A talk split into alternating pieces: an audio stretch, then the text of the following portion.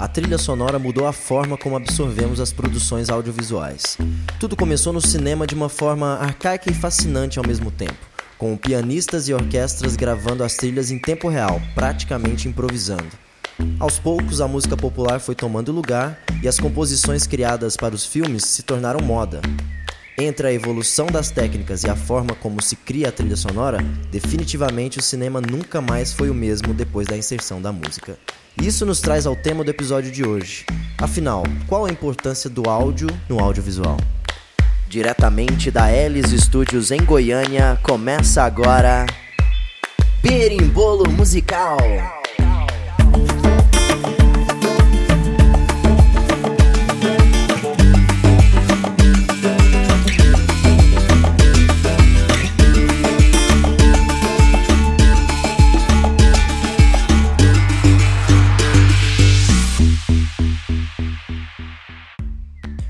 Dia, boa tarde ou boa noite. Tá começando mais um episódio do Berimbolo Musical. Eu sou o André Alves. Eu sou o Lucas BV. E eu sou o MV Calil. E o tema de hoje é a importância do áudio no audiovisual.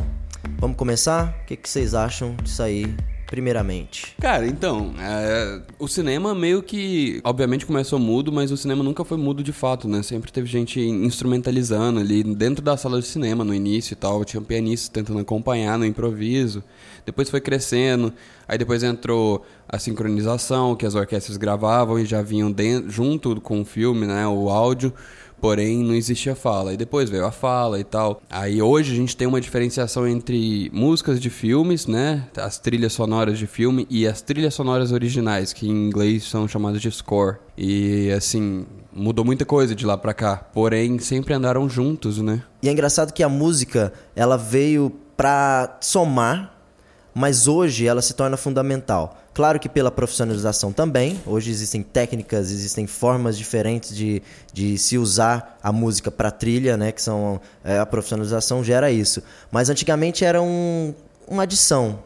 Hoje é fundamental porque ela traz a emoção, ela traz o medo no, no, filme que tem medo, ela traz a felicidade, a tristeza. Antigamente eram efeitos sonoros, para dar aquela abrilhantada. Dinâmica, né? Isso, era uma dinâmica. O principal era a imagem, as pessoas queriam ver ali, porque não era aquela qualidade. E isso é legal, é tipo game ali. O Nintendo não tinha nada de complexo, mas você podia controlar. Esse, esse era o, o a graça do game. E lá, a graça é ver alguém gravado, que era, era uma coisa rara. Mas como a música foi entrando, e foi entrando no mercado também, porque nos anos 60 e 70 eles utilizaram não a música orquestrada, a música pop, a música com voz, né? Uhum. E, e isso mudou totalmente até o mercado musical. Porque, por exemplo, Dançando na Chuva. Do Lars von Trier. é, não, tem também o. Lars Grael. Desculpa aí, gente. Babaca tá falando do Lars Monteiro aqui. Esse episódio vai ser interditado. Mas, mas, Provavelmente. O que, que é isso, velho? Eu confundi totalmente, mas é isso. É, foi um erro justo. Tem Mágico de Oz que teve aquele Over the Rainbow, né? Sim, A música nossa, fez sucesso pra caramba e tal. E teve. que mais? Pô, Titanic com Celine Dion. Teve muita coisa que influenciou a música do filme explodiu depois, né, na mídia. Não, é interessante, sabe, essa introdução que vocês fizeram, porque essa questão dos filmes e tal, eu não tenho tanto background para falar de coisas mais antigas, mas eu acho que hoje em dia, com cada vez questões artísticas mesmo, os artistas que estão no, no, mainstream mesmo, quando eles tentam inovar, eles sempre usam referências de filmes mesmos, né? De uhum. mesmos. Eles usam é, referências de filme para poder, tipo assim, se basear em alguma coisa. É demais. Até em obras, por exemplo, obras audiovisuais, né? Quando a gente pode até pegar a questão do, do Lemonade da Beyoncé, que era uma obra totalmente visual, o Beyoncé da Beyoncé. Então, assim, a gente pode pegar inúmeros exemplos de artistas recentes que se baseiam em nesse formato, assim, mais, mais visualzão. O que fecha com essa ideia do Lucas de que, tipo assim, eles sempre andam juntos. Mas a gente. É difícil, às vezes, a gente perceber, né, como eles andam juntos. Sim, assim, é um exemplo muito claro que você falou de pegar referência e tal de filme. Ao Tyler. Exato. É, o som tem estética. É importante deixar isso claro. O som, existe uma estética do som. Então, o casamento das coisas, por exemplo, você faz sons para a pessoa imaginar tal estética ou tal coisa ali, o CD do Tyler, The Creator, o Flower Boy. Scumfuck Flower Boy. Ele foi feito, o Tyler falou que foi, foi feito pensado como se fosse a trilha sonora de um filme, a trilha original, né? O score, O que score. tem essa diferenciação. Então, assim, as músicas são baseadas em estéticas também. Não só filmes são baseados em outros filmes, mas a música pode sim se apropriar de elementos visuais. E vice-versa também. Filmes podem se apropriar de músicas. Existe, pô, existem vários filmes baseados em histórias de música. Tipo assim, é um pouco tangente do, do nosso tema, mas a questão dessa estética que o Lucas falou agora, que ele falou, deu uma lembrada aqui, por exemplo. Existem gêneros musicais onde o visual talvez seja até mais importante, ou que trouxe essa notoriedade pro gênero musical. O Vaporwave, agora que é novo, tá nessa parada. O Vaporwave, a gente pode falar do Brega Funk mesmo, que o, o passinho do Maloca foi o que ajudou a difundir bastante o pro resto do Brasil. Não digo nem só pro resto do Brasil, até pro pessoal de Recife, que é onde começou. Eu acho que o audiovisual ele anda realmente, tipo assim, agora que você falou, realmente, velho, sempre andam juntos e se complementam, né, cara? São elementos complementares. E o engraçado que vocês falaram do, do clássico que eles usam de referência, talvez porque naquela época era experimental isso. Sim. E era mais natural um pianista ali, não sabendo o que ia acontecer, literalmente, claro que ele já tinha assistido, mas ele tinha que meio que improvisar alguma coisa ali, vendo a cena e tentando passar uma, uma emoção ali. Mas como era experimental, era natural. E Isso se torna clássico, raiz, é tipo Isso. isso, sabe? E é engraçado que com o tempo, claro, as pessoas vão parar pra pensar e vão pensar mais nisso. Ah, vamos fazer com esse intuito. Cada vez mais a, o áudio foi tendo um primor para aumentar os sentimentos passados na imagem, né? A um ponto extraordinário, lógico. Você não pode comparar um pianista fazendo na hora o que ele acha que vai ser adequado dentro de uma sessão de cinema com um diretor pensando junto com vários compositores e maestros em temas é, específicos e originais para cada cena daquele filme, sabe? Então, assim, cara, a gente tem coisa. Eu vi um filme recentemente, acho que foi essa semana que eu vi, a semana que eu tô gravando, né? É, The Lighthouse, O Farol.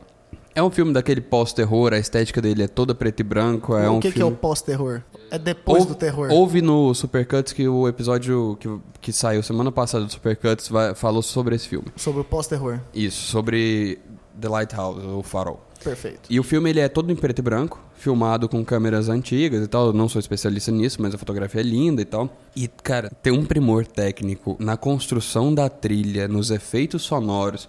Existe uma cena em específico em que o cara começa a berrar e o berro dele fica extremamente distorcido. Cara, é sensacional. Então, pra ver assim, o ponto que a gente chegou de composições próprias, né, para pro cinema é absurdo assim. E tecnicamente falando, hoje já existem essas regras teóricas Total. que se unem com a criatividade, coisa que o Lucas vai dar uma polêmica, mas se unem com a criatividade do, do, do compositor para fazer isso, para gerar um efeito. Hoje é mais pensado, hoje é bem mais premeditado isso. E se pensar isso de uma forma diferente e pensar bem melhor, mais criativamente, fica sensacional, sabe? Uma pergunta pra vocês dois, que vocês conhecem mais de filme que eu, o que deu pra ver, né? Eu comentando Lars von Trier aqui. Totalmente. A questão é que, tipo assim, nesse início aí do, do, do cinema mesmo, da- das músicas, das trilhas, como é que funcionava? Tipo assim, tinha algum gênero musical específico, assim, ou que surgiu a partir disso? Ou era simplesmente on the fly, é isso aí mesmo, impro, improvisão? Porque isso aí, me parece, quando você fala muito de clássico, traz muito a ideia do jazz, a ideia do blues, essa questão. Vocês sabem, pelo menos, quando começou isso aí? Não Cara, não necessariamente jazz e blues, mas assim, as trilhas eram. Até hoje, existe muito do, da trilha de cinema ser orquestrada. Orquestrado, né? perfeito, isso. Então, assim, é, não é um gênero específico, mas geralmente se usa muito orquestra em cinema até hoje, cara. Até Não, hoje. isso sim. Então, assim, é, no, in- no início eu acho que era mais piano mesmo. Inclusive, eu tô lembrando assim de cabeça, Chaplin é pianão ali, pá, é aquela coisa dinâmica. Tanto é que dá um tom cômico ali, né, para sim. Mas, de um modo geral, acho que são mais orquestras, né, que foram utilizadas, ah, porra, desde que começou. É, o piano começou até pela facilidade, né? Porque a orquestra era Sim. difícil ali fazer aquele, aquele negócio e com a evolução foi acontecendo. Mas é porque realmente a música clássica era, era clássica desde aquela época. Eu acho que eles usaram, era uma, era uma referência e, e realmente era muito raro outros estilos naquela época ali, né? Sim, sim. É, o Teremin foi usado em uma trilha. Cara, demorou um tempinho, assim, pra um instrumento sintetizado ser usado pela primeira vez. Mas você tinha me falado em off, André, eu queria que você falasse até de novo da evolução. Antes não tinha como sincronizar, não é isso? Isso, na verdade é o seguinte, eles não tinha como colocar na, na, eu não sei se eu tô falando tecnicamente, porque é a parte de cinema, Certo, certo. na película ali mesmo. Então, tinham erros bizarros de sincronização. Às vezes, porque eles usavam muito aquele, sei lá, o passo ali. Tan, tan, tan, tan, tan, tan, tan, e tinha, e tava to- totalmente fora do tempo, às vezes. Uhum. Mas como era novidade, era experimental, isso passava. E com o tempo eles foram evoluindo as técnicas e aí eles começaram a sincronizar melhor e tudo mais, sabe? E aí o- a orquestra via o filme pra gravar, não é isso? Isso, eles assistiam ao vivo ali e claro que eles seguiam uma linha de Caralho, harmonia. Era- Na era moral? É, cara, porque você tinha que gravar Beleza. depois. Você fazia o filme, aí pegava um maestro e eles iam vendo o filme e o maestro coordenando a orquestra pra fazer a trilha do filme. Quem sabe faz ao vivo. Ô, louco. É isso. E um exemplo legal, por exemplo, Tom e Jerry. Isso tá. Sabe, os passos, igual eu falei, os passos, a hora que ele começa a correr. tan, tan, tan, tan. Aquilo Aham. ali era isso, os caras ficavam vendo, falavam, agora ele vai correr. Claro que talvez tinha um roteirinho ali que eles sabiam, né? Vai começar a correr. Aí eles aumentavam o, o, o andamento do violino, ou Aham. do, seja lá o que for, sabe? É, hoje a gente tem algo ainda, um processo um pouco parecido quando a gente vai falar dos foleys, né? Que é a pessoa vai. Foley é, são aqueles sons ocasionais do filme, eu poderia dizer assim. O barulho do, sei lá, do copo batendo aqui, ó. Aí eles, pô, eles filmam, só que depois eles têm que gravar isso em off pra, pro som atenuar, né? Às vezes até dublagens são feitas nos personagens também. Esses foleys são feitos olhando a uma tela e fazendo os efeitos sonoros ali, até com objetos diferentes do que tá aparecendo na tela. Cara, isso aí, velho, isso aí rola até com DVD mesmo, saca? DVD ao vivo de Sim, artistas, sim, sim. assim. Tem muito DVD fake. é- é- Exatamente, velho. Tipo assim, você fala, mano, você tá gravando um DVD ao vivo pra depois gravar por cima. Isso aí é complicado. Denúncia. Cara, é, denúncia, mas, pô, é a melhor qualidade do áudio. Entende? Mas se é pra ser ao vivo, pode ter um erro. Não, mas aí a gente vai entrar numa discussão que seria pra um outro episódio que é essa moda do ao vivo, toda música é ao vivo, sertanejo tem que ser ao vivo e não sei o quê, pra ter aquele, aquele ar, você não acha mais versão de estúdio de alguns estilos musicais, enfim. É, isso é real. Mas assim, é, é É pela. outra discussão total, né? mas, mas entra, porque o ao vivo deles é pela estética. É, isso é verdade. Entendeu? É um conceito ali Exato, pela estética. exato. Não sei se, se eles pudessem fazer isso na época, assim como a gente, a gente hoje se faz, né, a trilha sonora, eles, eles talvez faziam ao vivo ali porque não tinha outra escolha, Outra forma, né? exato. Outra forma. Mas com certeza sai mais orgânico, mais natural, mas os caras tinham que ser muito, muito bons. Os É, músicos e são tinha que ser clínico, né? Um negócio ali, porra. Um músico que errava na orquestra, tu tinha que refazer o filme inteiro, você tá maluco. Tá doido, velho. Por isso os erros de sincronização era muito complicado. Era, Sim. meu Deus do céu.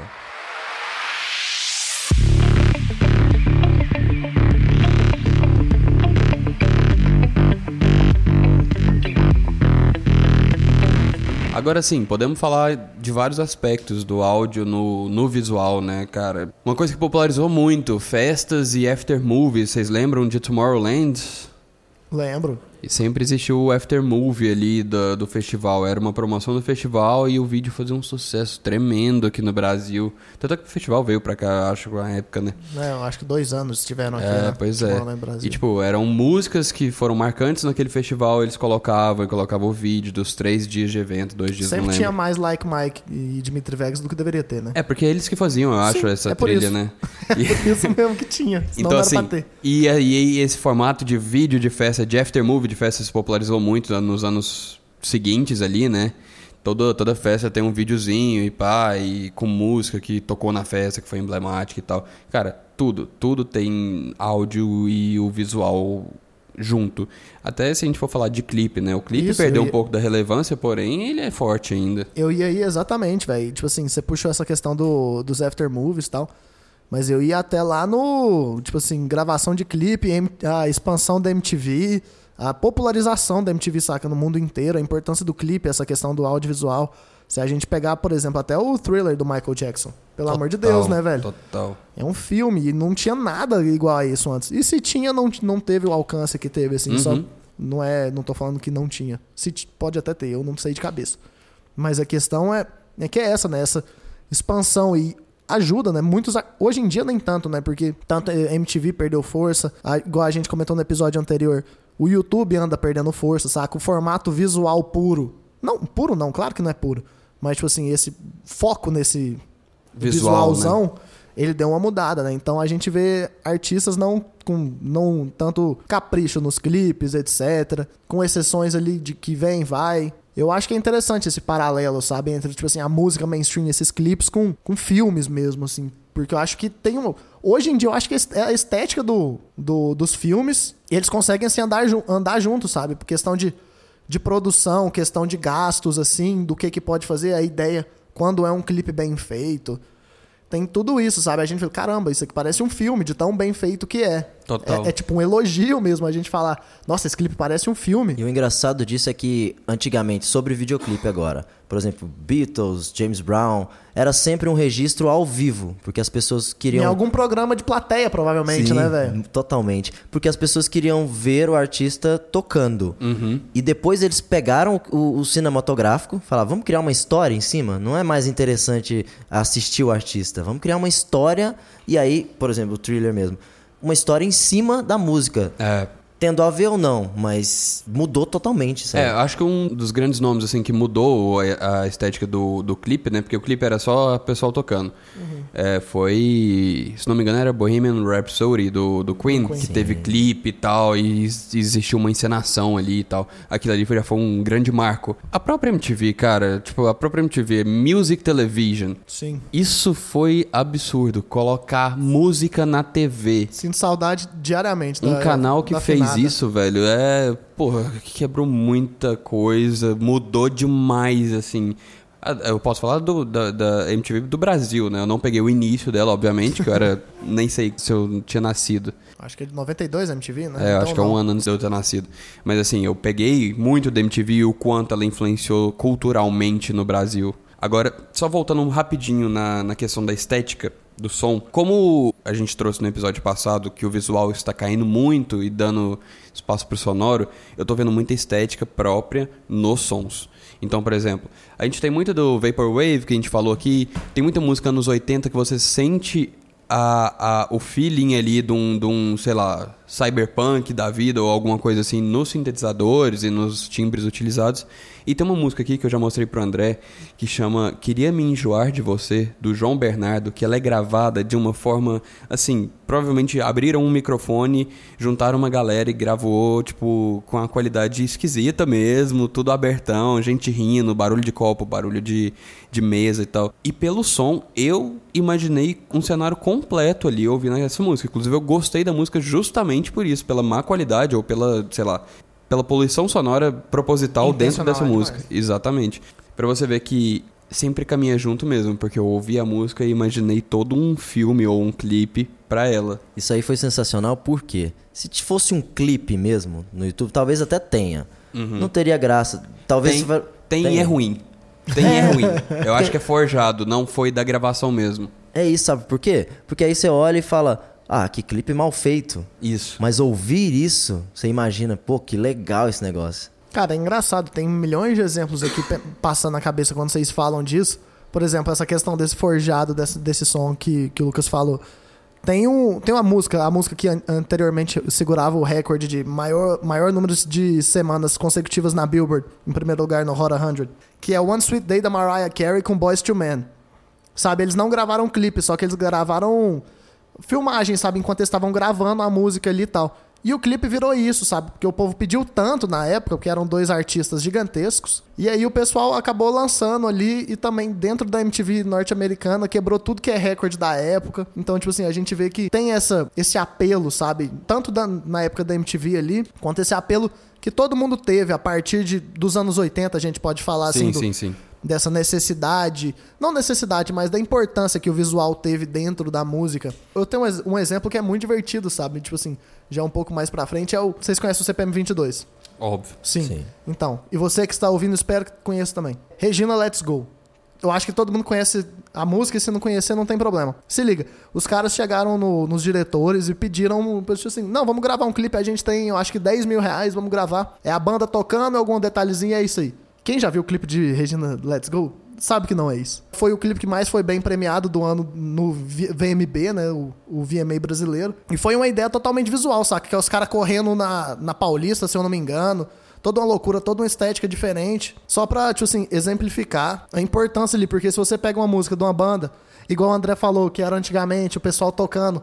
A gente, ah, olha só, só eles estão tocando de novo pra câmera tal. Os tempos mudaram. Não é. A gente só não quer ver isso aqui. A gente quer ver. o- As pessoas querem sempre alguma coisa a mais do artista. da arte em si. As Sim. artes são complementares, tá? Primeiro a gente teve a fotografia, a pintura, depois a música, a gente pode separar todas elas. Sim. Mas a gente junta tudo e hoje é tudo junto mesmo. Tudo Porque, junto, é pô, isso mesmo. do mesmo jeito que a música começou a servir melhor os filmes, os clipes começaram a servir melhor as músicas. Perfeito. Então, assim, porra, quem não lembra, aliás, quem já viu e não lembra do clipe do Justice Dance? Ah, Aquele clipe ganhou na época melhor clipe no EMA. e é meio. O Kanye ficou puto. Kanye ficou puto pra variar. Cara, é um clipe sensacional, feito com animação em camiseta. Pra você for ver, velho, não tem nada a ver com a música, não tem nada a ver com o que fala, mas é um complemento perfeito pra aquela música. Ó, e Yonkers do Tyler, né, velho? Pelo amor de Deus, aquele clipe ali. puta Aquilo clipe. ali é, é ridículo, aquele clipe ali, velho. De insano, de doido. Cara, o engraçado disso é isso. As pessoas hoje querem ver a ideia, o ponto de vista sobre aquela música. Porque a música eles vão escutar e aí daí que veio que eu ia falar. é, os clipes que não tem nada a ver com a, com a música, sabe? Você pensa uma coisa, você escuta a música, e depois você vai ver o clipe e fala, pô, que legal esse ponto de vista sobre. o- Do É. diretor, talvez, É. né? Blink mesmo tinha muito isso. Era É aquele. demais. Sabe? As, mais nada a ver, talvez não tem nada a ver com, com o que tá falando a música ali. Coisa toda zoada e tal, sabe? Velho, por exemplo, o clipe de Monument da Robin com Roy Sop. Pelo amor de Nossa. Deus, velho, aquele clipe, velho. Gigantesco, Sim. magnífico e. Não dá pra nossa, entender nada. Ele é estrondoso o clipe, Sim, né? Tá doido. E é tipo assim, você escuta a música, dá uma sensação diferente. Aí você vê o clipe, é outra. É outra. Isso. Saca? E você fala, putz, Pra te fazer, talvez, ouvir a música em outros momentos e assistir o clipe quando você quer aquele, aquele ponto de vista ali, né? O Flume lançou o Hide This Flume ano passado e teve, tipo, o clipe con contínuo, né, do CD, porque o CD é contínuo e tal. É uma, uma imersão audiovisual fodida também, assim. Vale a pena, vale a recomendação sim, também. Vale mesmo. E por aí vai.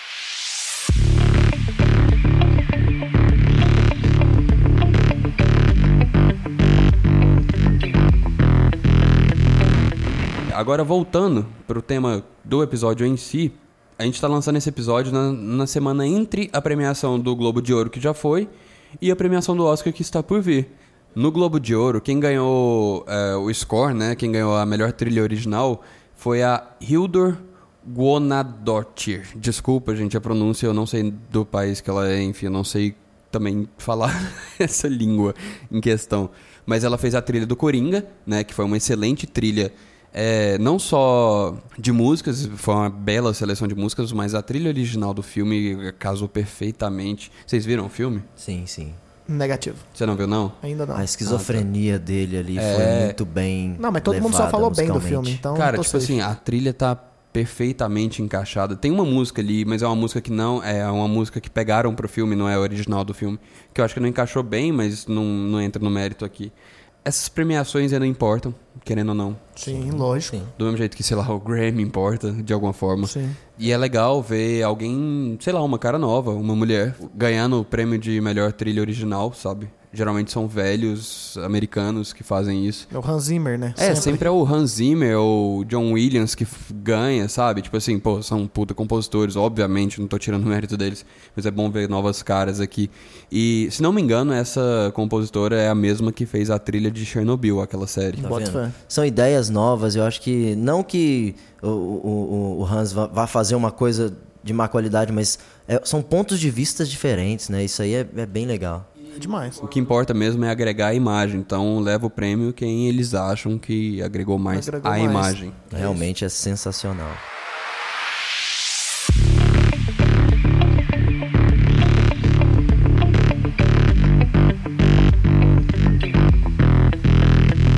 Então, galera, para finalizar, para vocês, qual a importância do áudio pro audiovisual? Como a gente já falou muito no programa, são duas coisas que andam juntas e não tem como separar. Então, o áudio dentro do audiovisual, pra mim, tem uma importância gigantesca. Essas premiações trazem muito isso, né? Tipo assim, premiar esse tipo de coisa é necessário e o impacto que músicas pra filmes e músicas pra, sei lá, de Aftermovie, por exemplo, que a gente citou aqui do, do Tomorrowland, essas músicas elas caem no gosto popular e elas viram músicas populares vindo do audiovisual. Então eu acho essencial a, o áudio dentro do visual para agregar valor ali, para aguçar os sentimentos e assim despertar emoções ou reforçar emoções que a gente está vendo só, sabe? Porque eu acho que fica muito vazio você ver algo e não ouvir aquilo. Bota fé demais, velho. E é interessante também a gente lembrar e levar em consideração que a gente até trabalhou no episódio passado, né? A questão do tempo, a questão do audiovisual tá perdendo força, né? o vídeo, assim. Os filmes também, né? As bilheterias, lógico que tem recorde de bilheteria todo ano, etc, essas coisas, mas no geral parece que a indústria audiovisual em si tá perdendo uma força. Não sou nenhum especialista para falar, eu posso estar tá falando besteira. Qualquer coisa vocês vêm no arroba berimbolo musical para falar. Calil, Calil, você está falando besteira e eu vou falar. Falei besteira. Vai se redimir. Vou me redimir. Só um adendo pro que você estava falando aqui, de perder importância no visual e tudo mais. Uh, algum dos funcionários grandes aí da Netflix, acho que é o, sei lá, diretor de alguma coisa, falou que. Luciano Huck. Bruno deu... Gagliasso, ele foi contratado pela Casa de Papel. Ele deu uma declaração falando que as, é, as séries hoje não vale a pena fazer mais de três temporadas porque não, não traz mais o assinante. São três temporadas para trazer o assinante, depois disso, tipo assim, só mantém, porque a tendência de uma série é só cair o público, e não nunca aumentar, né? É demais. Então, assim, você vê que realmente tá perdendo a força mesmo, né? Pois é, é isso. Então, tipo assim, nós temos que levar em consideração, assim, principalmente no, na mídia mainstream, como é que funciona, valorizar esses artistas que levam muito em consideração essa parte do visual, que levam, que tem toda essa ideia por trás de. Não, deixa eu te dar não só pintar a imagem com palavras, mas te mostrar. Saca? Fazer você funcionar de um jeito diferente, ter toda aquela, todo esse processo junto, toda a sinestesia ali. Então, assim, a gente pode, se eu pegar no rap um Kendrick Lamar da vida, eu posso tacar ele, posso pegar um Jay-Z, no pop a gente pega Beyoncé, pega a Rihanna também, Lady Gaga.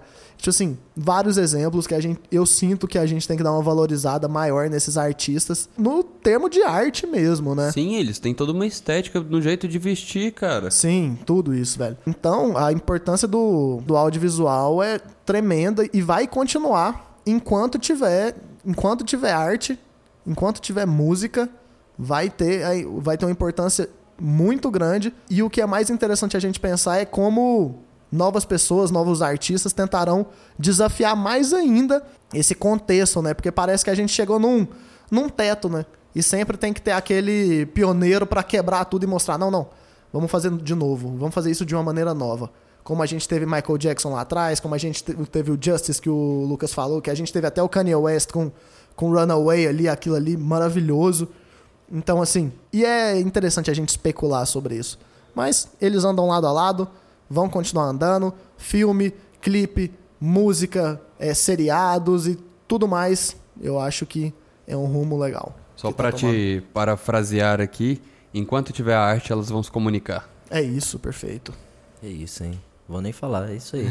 Acabou o programa. E aí, André, para você, qual é a importância? Então, analisando o que vocês falaram, meio que complementou o que eu pensava e me surgiu uma frase. O áudio mudou a forma como nós vemos as coisas. Porque ele aguçou nossos sentidos, ele expandiu a nossa visão sobre, no caso é, da trilha sonora. A trilha sonora foi a base de tudo isso, pelo cinema lá antigo e tal. Sim, sim. Claro que a música depois surgiu, mas por conta da trilha. Ela mudou nossa visão, ela é, expandiu, a gente sente mais o que a gente está vendo ali. Então é fundamental e vai continuar sendo fundamental, não repetindo o que vocês falaram, que isso aí é, é a verdade. E agora vai se modificar. Pode ser que, com certeza, na verdade, surgirão formas novas de, de encaixar o áudio, a trilha sonora ou a música no vídeo ou no audiovisual é tudo. A música, a música mudou a forma. Mudou. Alguns exemplos que a gente citou aqui parece que são coisas novas até, não são nem filme e nem música. são coisas que são complementares. O Hide This Flume foi assim. Sim. O Lemonade, se não me engano, foi mais ou menos isso também, é né? É quase um documentário o CD, é, né, velho? Então, assim, são formas audiovisuais na essência. Não é um menos importante que o outro. São dois que andam juntos ali. Sim. E você perde a experiência se você não faz eles ali. É, né? eu acho que ainda, nesses casos, ainda fica um pouco mais pro áudio, porque o artista em questão é. Assim, um quem tá levando o né? nome é um músico, né? sim, né? Sim. Mas vão existir os artistas multifuncionais, com certeza, que vão fazer tudo ao mesmo tempo. O FKJ, que a gente já citou muito sim. aqui, né? O dele é um clássico ainda, que é filmar ele tocando, mas a graça da música dele é você ver ele tocando ao vivo, Sim. entende? Então, assim, existem novas formas aí do audiovisual surgir. É demais.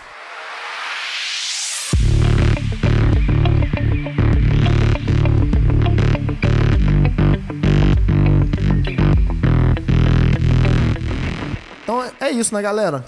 Deu por hoje? Deu Já por deu. hoje. Então vamos lá. Redes sociais, hoje é com o Kalil, hein? Ó, Opa, ó, não, vou- daqui a pouco ele vai falar que eu roubei o posto dele. pegou desprevenido. Peguei, pegou, pegou. Então vamos lá, galera. Instagram, arroba Berimbolo Musical. Canal no YouTube, arroba, arroba nada, Berimbolo Musical no YouTube. Todos os nossos episódios estarão lá. Se você tem algum amigo que não tem Spotify e não tiver como escutar, você- aí você procura, procura os meninos no YouTube, a gente vai estar lá. Berimbolo Musical. Aí, tipo assim, vão ter todos os episódios já gravados. E a partir desse episódio, todo o episódio que for lançado no Spotify também vai ser lançado no mesmo dia no YouTube para facilitar para todo mundo. Beleza? Aí vocês curtem, deixam os like, se inscrevem e comentem. E lógico, também não esqueça do Instagram. A gente vai criar um Twitter também para facilitar essa comunicação pro pessoal que usa Twitter também. E é isso, siga- siga-nos nos nossos perfis individuais. O meu é arroba mvcalil. André LPS. Lucas BSV. Segue a gente também no Spotify, viu, gente? Isso, perfeito. Favorita boa. os episódios e tal, salva, ouve depois, pô. É demais, é isso aí eu esqueci. Valeu o Lucas semana, no próximo episódio que vai fazer o- essa- esse final. Então é isso aí, bom dia, boa tarde, boa noite. É nóis. Falou. Valeu. Valeu.